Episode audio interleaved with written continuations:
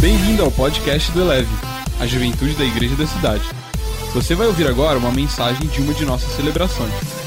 Ouça de coração aberto e deixe essa palavra elevar a sua vida.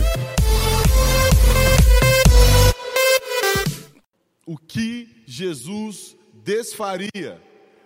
Sensacional pensar na ideia de que Jesus é todo poderoso e é capaz de fazer e desfazer muitas coisas, e a gente também que de repente cresceu na igreja ou ouviu algumas vezes aquela historinha do ah, em seus passos que faria Jesus, em seus passos que faria Jesus, e a gente decidiu ir para cima numa perspectiva de o que Jesus desfaria. E na primeira mensagem da série, o pastor Marcos falou sobre a indiferença, e a gente precisa lidar com isso de uma forma muito especial. A galera tende a ser cada vez mais egoísta, cada vez mais consumista e basicamente a gente entendeu que a indiferença não tem nada a ver com o que Jesus planejou para nós. Então, certamente Jesus desfaria a indiferença. No sábado passado, a pastora Mariana humilhou aqui a hipocrisia e a gente entende que Jesus também desfaria facilmente a hipocrisia, mas mais do que isso, Jesus espera que a gente desfaça, que a gente desfaça a indiferença, que a gente desfaça a hipocrisia. E hoje, nessa última mensagem da série, Jesus espera que você desfaça o preconceito. Eu posso dizer tranquilamente que Jesus desfaria o preconceito, qualquer espécie de preconceito, qualquer abordagem numa olhada ou num olhar, numa perspectiva discriminatória.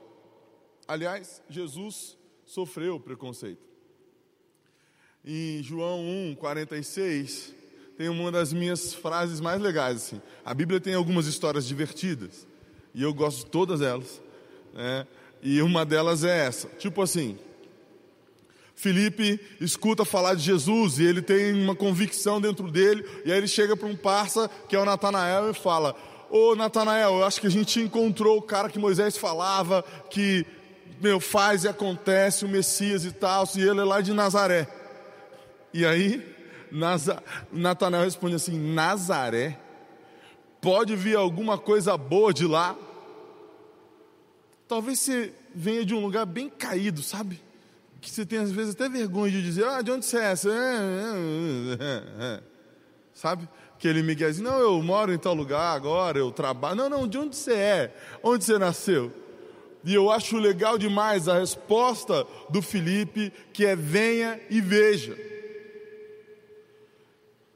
Eu queria chamar a sua atenção para o que Jesus está fazendo na sua vida hoje, para o que Jesus quer fazer na sua vida hoje, para quanto preconceito Ele quer desfazer em você hoje. Então, venha e veja o que Jesus já está desfazendo na sua vida. Feche seus olhos, vamos orar. Pai, no nome de Jesus, não deixa a gente órfão, não deixa a gente avulso aqui, cumprindo um protocolo, uma tabela qualquer. Nós nos recusamos a sair daqui sem ouvirmos a tua voz de forma clara, direta e poderosa. Muda o nosso entendimento, nosso caráter e a nossa vontade. Nós queremos desfazer tudo que o Senhor desfaria, Pai. Nós queremos cumprir a tua vontade de forma completa. No nome de Jesus. Amém. Mano, aliás, mano, né? Só de chamar mano, o povo já costuma meter um preconceito. E problema deles, eles não vão parar a gente, tá? Nós vamos continuar falando mano. Eu não sei, é, eu quero dizer, a quebrada venceu, nós falamos mano. E pronto. Olha lá. Tem a galera que está feliz com essa vibe aí. Mas assim, de verdade, de onde você é? Qual o seu sobrenome? Qual a sua família? Qual a sua história? Quem é seu pai? onde você mora, onde você cresceu. Sabe, se tem uma coisa que qualquer artista, qualquer criador pega mal, é quando alguém diminui a sua criação. Por exemplo, se você pegar o meu desenho, qualquer desenho, seja quando eu tinha 5 anos de idade, quando eu tinha 10 anos de idade, não mudou muita coisa, acho que eu só sabia escrever, e quando eu tenho agora, a minha idade atual, não vou dizer, 30 e todos. E aí, assim, qual é a ideia? Se você rasgar o meu desenho, eu não estou nem aí. Por quê? Porque o meu desenho é uma porcaria. qualquer desenho meu é ruim. Tem o pior, tem o ruim, tem o muito ruim. Mano, realmente não tem como. Você pode picotar meus desenhos. Agora, quantos aqui conhecem um amigo ou uma amiga que desenha bem? Você conhece alguém que desenha bem? Já viu um desenho maneirão? Normalmente quem desenha bem tem o quê? O caderno secreto dos desenhos, né? Que Deus sabe como as pessoas são. Então quem desenha muito costuma ser também muito tímido, muito tímida e tem uma certa vergonha, um bloqueio de exibir sua arte. Ajuda a gente, vem servir com a gente. Procura o Arthur no nosso Ministério de Comunicação, o Guilherme, nosso time aí. Você vai ser uma bênção aqui. Mas em especial, a gente se alguém te der um desenho bem feito e falar assim, rasga, o que você vai fazer? Você dá, pelo menos você dá aquela pensadinha, entendeu? Mas como é que eu vou fazer isso? Agora, o que eu quero que você entenda, ou você precisa entender, que você é uma pessoa extraordinária que o ser mais criativo e poderoso do universo fez. Então, qualquer diminuição dessa pessoa, dessa obra-prima de Deus, é uma ofensa grave. Ele pega muito mal, sim. Jesus se importa, sim. Está errado. Qualquer tipo de preconceito está errado. Fabão, mas a gente está em 2020, você vai ficar pregando sobre o que está errado? É óbvio, as pessoas continuam achando normal que está errado. A Bíblia é uma verdade absoluta, goste você ou não e tem certo e errado, e a gente não pode valorizar o que está errado por uma conveniência. Tem gente que acha que eu já estou poucas. Fique tranquilo, eu estou só poucas, eu não estou nenhumas, vai dar tudo certo, beleza? Para a gente banir o preconceito da nossa vida, do nosso ambiente, de qualquer lugar onde Jesus te plantou, te inseriu. Primeiro salve, honre suas origens. Nossa, ou honre a sua origem. Mano, eu estou muito pastor Marcos hoje. Enquadra aqui do lado, assim, ó. Nossa, aqui, aqui, ó. Qualidade demais, cara. Obrigado, Gui. Honre a sua origem. O, o texto é aquele mesmo que a gente já falou aqui. Filipe encontrou Natanael e disse: Achamos aquele sobre quem Moisés escreveu na lei e a respeito de quem os profetas também escreveram, Jesus de Nazaré, filho de José. Onde você nasceu? Quem é o seu pai mesmo, quem é sua mãe, como é que é a sua origem. Sabe, mas mais do que essa origem da terra, você precisa lembrar da sua origem do céu. Antes de ser o seu destino, o céu é primeiro a sua origem. A sua família é de lá, o seu pai é de lá. Você pode e deve falar como ele, pensar como ele, agir como ele. Aliás, ele decidiu morar em você através do Espírito Santo.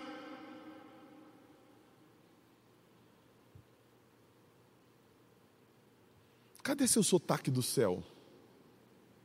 Ah, Fabão, mas você não sabe na família que eu nasci. A minha mãe não queria, o meu pai nem é meu pai direito e tal. Mano, deixa eu dizer uma coisa para você: honra sua origem mesmo. É do céu que você tem que falar, é a partir do céu que você tem que ter seus princípios. Não tem desculpa para você dar Miguel. Por exemplo, a família de Jesus era B.O. Pensa, ele era filho de quem? Do Zé Carpinteiro. Para começo de conversa. Mas assim, ele nem era filho, filho, né? Você sabe a história. Como é que foi?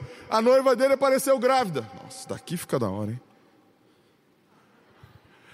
A noiva do cara tá grávida. Ele fica sabendo, José era um cara tão firmeza, tão de Deus, tão fechamento, que ele ia terminar secretamente, sem explanar.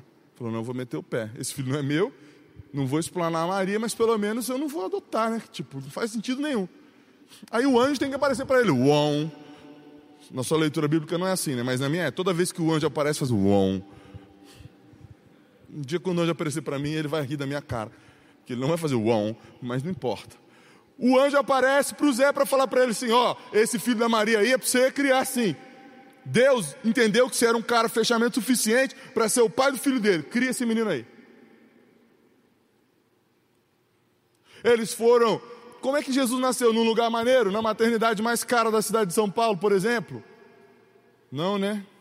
Ficou lá onde os bois comem, não as ovelhas, sei lá, naquele negocinho. Você sabe o nome, né? Crente, todos os crentes sabem o nome. Até os não crentes sabem o nome da manjedoura. Manjedoura é esquisito, né? Mas Jesus ficou lá. Pensa. E depois de lá, ele nem voltar para casa não voltou. Ele teve que fugir para o Egito com o pai e a mãe dele. Talvez você, como Jesus, não estava nos planos da sua família. De, porque assim, é isso que eu tenho que, que precisa lembrar disso aqui. O anjo aparece para Maria: Ei, mocinha, você vai ficar grávida. Aí ela falou: Anjo, você é anjo, você não manja, não tem como eu ficar grávida. Não, o anjo é anjo, né? Eu nem vou além aqui, senão vai virar meme. Mas vamos ficar por aqui. O anjo é só anjo. É assim, ó. Anjão, quem quer uma latinha tem que pôr a moedinha. Entendeu? Você quer pegar a latinha, tem que pôr a moedinha. Ninguém pôs a moedinha, João, então não tem como.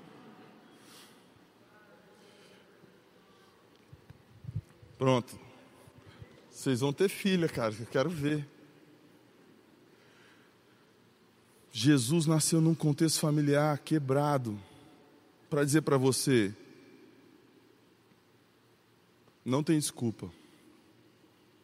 Você tem como honrar a sua origem, porque na verdade existe gravidez não planejada, mas não existe vida não planejada.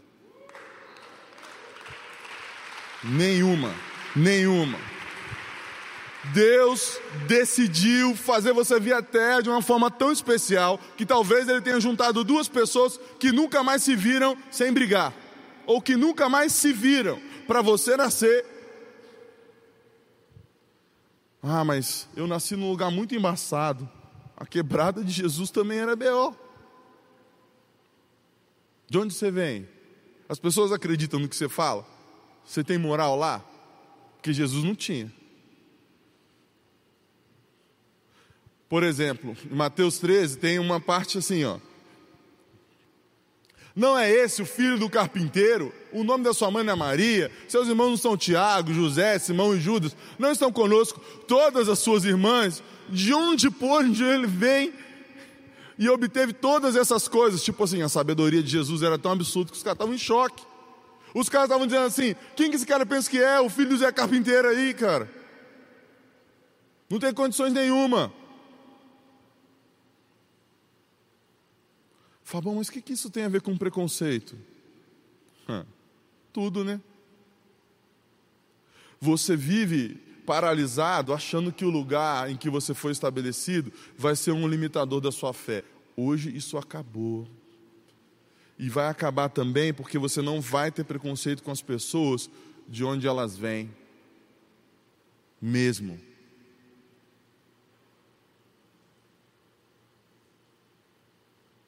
Não, Fabão, mas tem gente de cada lugarzinho aí. Olha lá, hein? Mais do que a brincadeira, o problema é que normalmente o preconceito arrasta a gente para um julgamento e bloqueia a gente em relação a outra pessoa. Jesus desfez isso sempre que pôde, um encontro atrás do outro. Sabe, para você que sofre um preconceito muito grande, talvez no seu ambiente de trabalho, talvez até no ambiente familiar, talvez na sua vizinhança, na sua quebrada, como a gente colocou aqui. Sabe, você que entra num lugar e as pessoas desconfiam, te acham grande demais, pequeno demais, pobre demais, rico demais, branco demais, preto demais, sem graça demais, falante demais, quieto demais. Sabe essa sensação de não caber, de não se encaixar, e mais do que isso, as pessoas desconfiarem de você, te olharem torto mesmo. Jesus quer banir isso da sua vida, e em especial qualquer limitação que isso gere em você. Mas em especial, Ele quer que você seja alguém capaz para acabar com isso por onde você passar. Você vai conseguir tratar todas as pessoas com honra. Ah, mas ninguém espera muita coisa de mim. Surpreenda as pessoas. Contrarie as estatísticas com gratidão. Se tem um lance que quebra muito preconceito, é alguém que venceu e volta para agradecer. É alguém que foi ajudado, obviamente, e que volta para agradecer. Porque primeiro, todo mundo, todo mundo, todo mundo. O brasileiro tem essa mania de achar que, ah, fulano de tal se fez sozinho e não sei o que. Mentira, nem que seja um inchado, alguém deu na mão de alguém. Todo mundo ganhou pelo menos uma chance. Eu gosto de uma história, por exemplo, de gratidão. Sabe aqueles leprosos que foram curados por Jesus? Dez caras passando. Mano, a lepra é tipo a morte anunciada. O cara morre, tá morto lá. Daí eles estão lá longe, gritando: Jesus, Jesus. Aí Jesus diz: Ó, pode todo mundo se lavar, mostrar para o sacerdote que vocês estão de boa. E aí, enquanto eles foram caminhando, os caras perceberam que foram curados. Um dos caras voltou, lembra dessa parte? O texto diz, Lucas 17, 16, 17: Prostrou-se aos pés de Jesus e lhe disse, e lhe agradeceu. Este era samaritano. Jesus perguntou: Não foram purificados todos os dez? Onde estão os outros nove? Os outros nove deixaram o preconceito vencer, porque eles eram leprosos, eles estavam extremamente excluídos da sociedade. Mas aquele cara, que era samaritano, ele voltou para agradecer. Era de quem menos eles esperavam alguma coisa. Os samaritanos, eles não eram alguém que os judeus pegavam um pouquinho mal. Era gente que o judeu não falava. De não usar o mesmo talher, entendeu? De não sentar na mesma mesa de jeito nenhum. Jesus, primeiro, se deixa tocar por um leproso samaritano e diz: Ó, esse cara aqui que agradeceu, hein? Fica imaginando a cara dos discípulos de Jesus, sabe? Os doze, grupo do barquinho.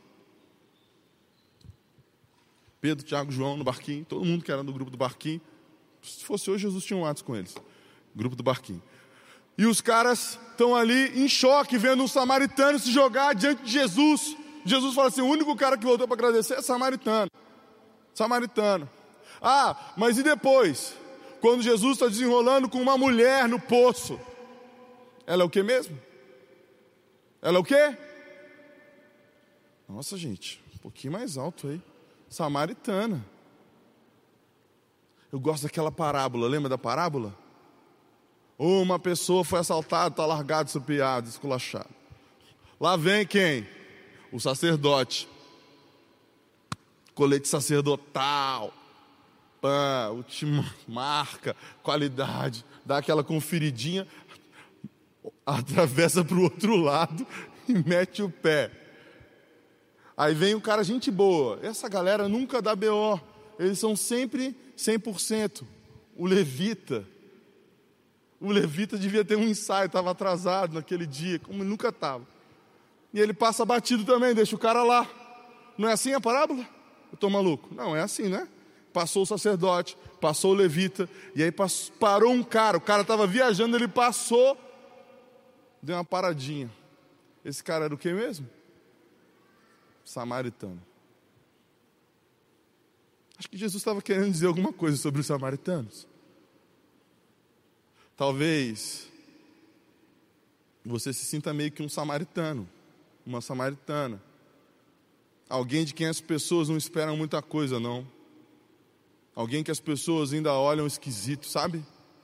Quem ele pensa que é para estar tá aqui? Quem ela pensa que é para estar tá aqui? Fique em paz.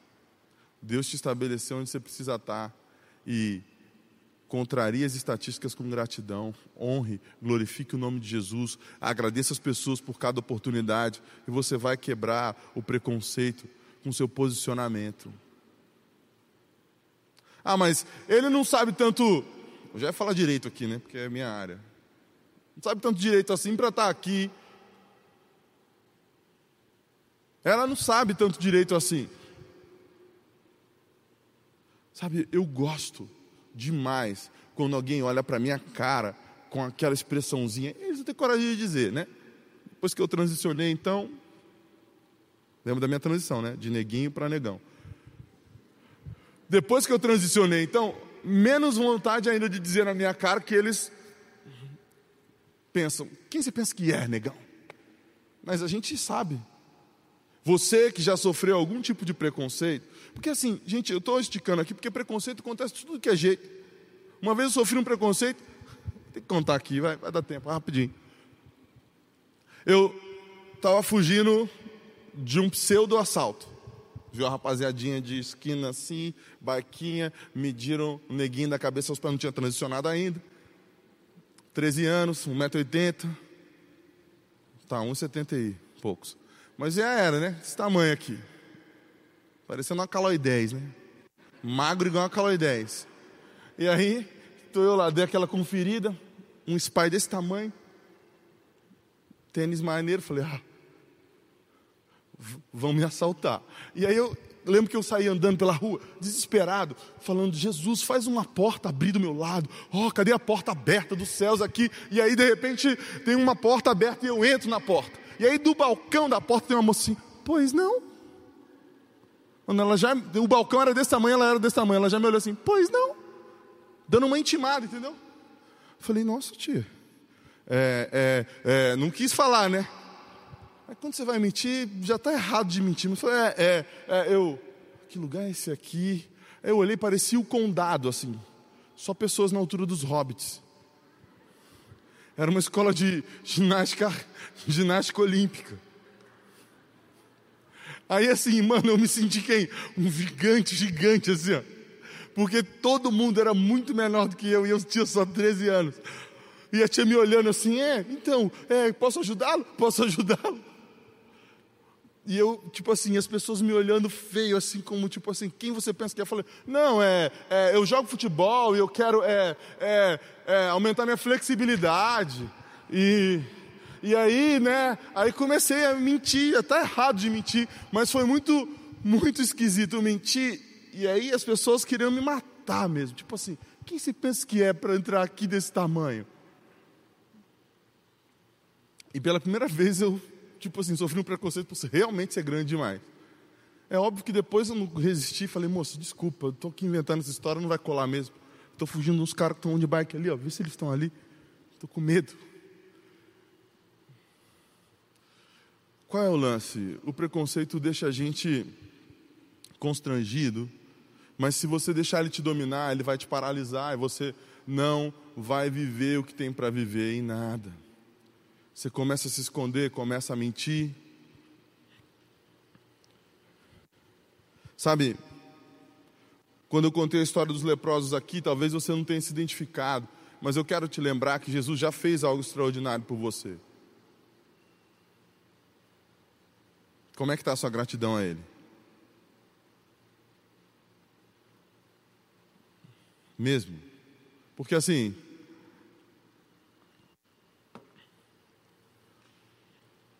o preconceito ele é uma espécie de opa, amnésia burra. Você se esqueceu que você um dia era o diferente, era diferente, era alguém que tinha que provar alguma coisa. E que no fundo, no fundo, todos temos a mesma origem. A gente tem ancestral comum. Então, assim, por que, que eu disse que é primeiro uma amnésia e depois que ela é burra? Porque, obviamente, você não tem motivo para se achar melhor do que ninguém. E uma pessoa não tem menor motivo para desconfiar da outra antes de deixá-la falar, deixá-la se posicionar. Ah, Fabão, mas tem cada história difícil. Mas o tempo inteiro a gente vê as histórias sendo desfeitas e o preconceito como uma grande perda de tempo. Então, assim, primeiro você esqueceu que você já passou por isso. Segundo, é uma estupidez achar que você é mesmo melhor do que alguém. Por outro lado, quando você é alvo do preconceito, não fique paralisado em nada. Não vá para um revanchismo. Você carrega algo do céu, então vença o mal com o bem. Como é que você vai vencer o preconceito? Fazendo bem mesmo constrangendo, entendeu? Romanos 12, 21. Não se deixem vencer pelo mal, mas vençam o mal com o bem. Eu quero que você abrace essa verdade. Você carrega a bondade absoluta. Ah, Fabão, mas eu quero me vingar. Eu também, mas eu mato a minha carne, deixo o espírito no piloto e a gente vai fazer o que Deus quer.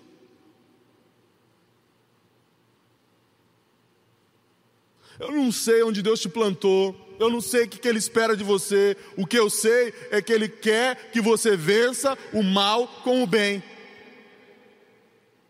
Que bem que você já carrega. A gente não tem desculpa para não vencer o mal com o bem. Jesus não é todo poderoso? Só eu aqui sozinho? Estou sozinho? Obrigado, obrigado. Jesus não está com você? Ele não disse que você ia poder fazer qualquer coisa no nome dele? Não te deu uma procuração? Aliás, a nossa oração é mais ou menos um cheque em branco com a assinatura de Jesus. Jesus Cristo de Nazaré. Você preenche lá com o que você quiser, que se tiver a ver com o que ele sonha e planeja, vai compensar no banco celestial. Só não vale orar que nem eu. Eu lembro que a primeira vez que eu li isso, falei, eu quero uma Ferrari F50. Eu quero uma Ferrari F50. Eu orei, não aconteceu. Óbvio. Imagina, eu tinha 15 anos com uma Ferrari F50 faz sentido nenhum. Mas as suas orações, as suas orações que têm a ver com o nome de Jesus, que têm a ver com as injustiças, que têm a ver com tudo que Jesus desfaria, é óbvio que Ele vai cumprir. Ele decidiu abençoar a sua vida para que você possa ser uma bênção. Seja você uma bênção, onde você se plantou, onde você se estabeleceu, seja na escola, na faculdade, na sua casa. Talvez você esteja convivendo com a sua família muito mais do que você imagina. Não é à toa. Pare de duvidar de si mesmo. Pare de duvidar de si mesma. Pare de duvidar o quanto Deus valoriza você. Tem gente aqui me olhando e dá para perceber isso, que você tem um preconceito sobre o que Deus acha de você. Ah, eu não sou digno, ah, eu não sou digna. Mas Jesus já morreu na cruz por sua causa.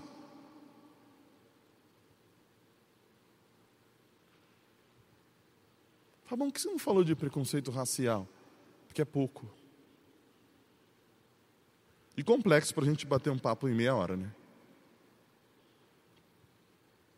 O racismo no Brasil é de um jeito, nos Estados Unidos é outro, na França de outro. Por exemplo, só para pensar em lugares onde tem preto, de origem diferente, de jeito diferente e as coisas são diferentes. Então, não dá para a gente desenrolar aqui. Não é falta de saber isso, não. Estou chamando você para uma discussão mais profunda.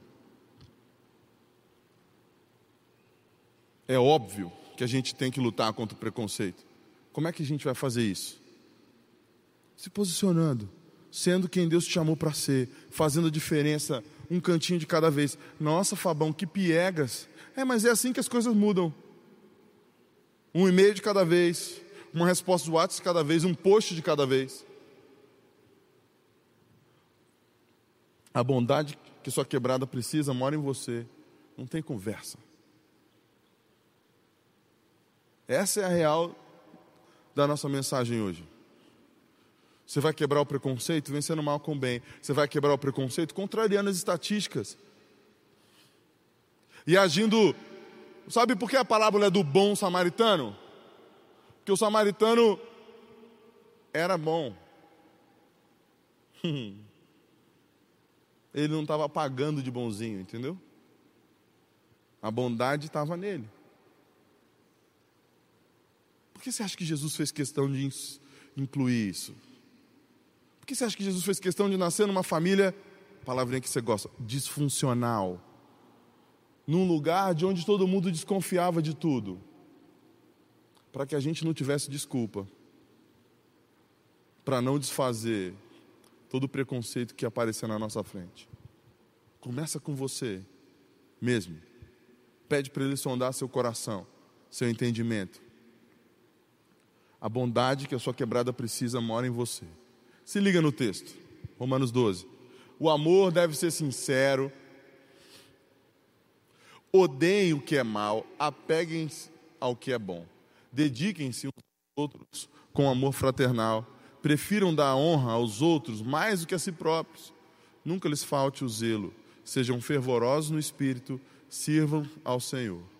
Alegrem-se na esperança, sejam pacientes na tribulação, perseverem na oração. Compartilhem o que vocês têm com os santos em suas necessidades.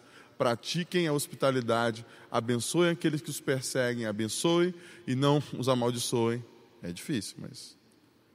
Alegrem-se com os que se alegram, choram com os que chorem, ou chorem com os que choram. Tenham a mesma atitude uns para com os outros não sejam orgulhosos, mas estejam dispostos a associar-se a pessoas de posição inferior.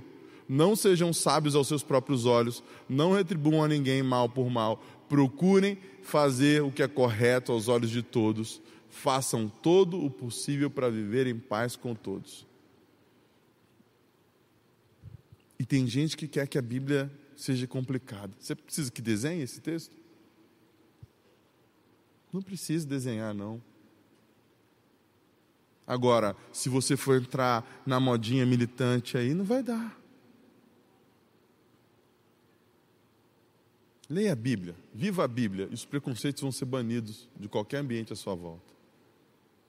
Porque você carrega tudo o que a sua área precisa para mudar. Jesus, ele não desfez o preconceito porque ele deixou você para fazer isso. Feche seus olhos, quero orar com você. Pai, no nome de Jesus, os teus filhos e filhas estão aqui dispostos, disponíveis, crendo que o Senhor tem mesmo algo especial para eles. Mas em especial, leve embora, Deus, toda a limitação da mente e da fé que os seus filhos e filhas acreditem o quanto o Senhor os valoriza, o quanto o Senhor os ama, que eles possam reconhecer o teu amor, o teu favor sobre a vida deles e reconheçam que existe um protagonismo do céu na transformação da nossa realidade não para que o nosso nome apareça, mas para que o teu nome seja glorificado. Pai, nós renovamos diante do Senhor a nossa aliança com a tua justiça, seja feita a tua vontade Pai, nós cremos que o teu reino é paz, justiça e alegria no Espírito Santo. E no que depender de nós, mais uma vez, vamos promover a tua justiça, buscando o reino de Deus em primeiro lugar e a tua justiça, certos de que todas as coisas que são necessidades para nós hoje serão acrescentadas. Para o nome de Jesus, cada um dos seus filhos e filhas que entende que o Senhor entregou e confiou a eles ou a elas causas específicas, transformação social de forma profunda e verdadeira. Receba um batismo de ousadia, de sabedoria, de discernimento e de fé, e que a gente continue tendo boas notícias, Deus, da transformação do mundo através da vida dos seus filhos. Nós oramos no nome de Jesus. Amém. Deus te abençoe. Elevou sua vida? Compartilhe. Se você quer tomar uma decisão por Jesus, ser batizado, servir no Eleve ou saber algo mais, acesse elevesuavida.com ou envie um e-mail para juventude@elevesuavida.com. Que Deus te abençoe.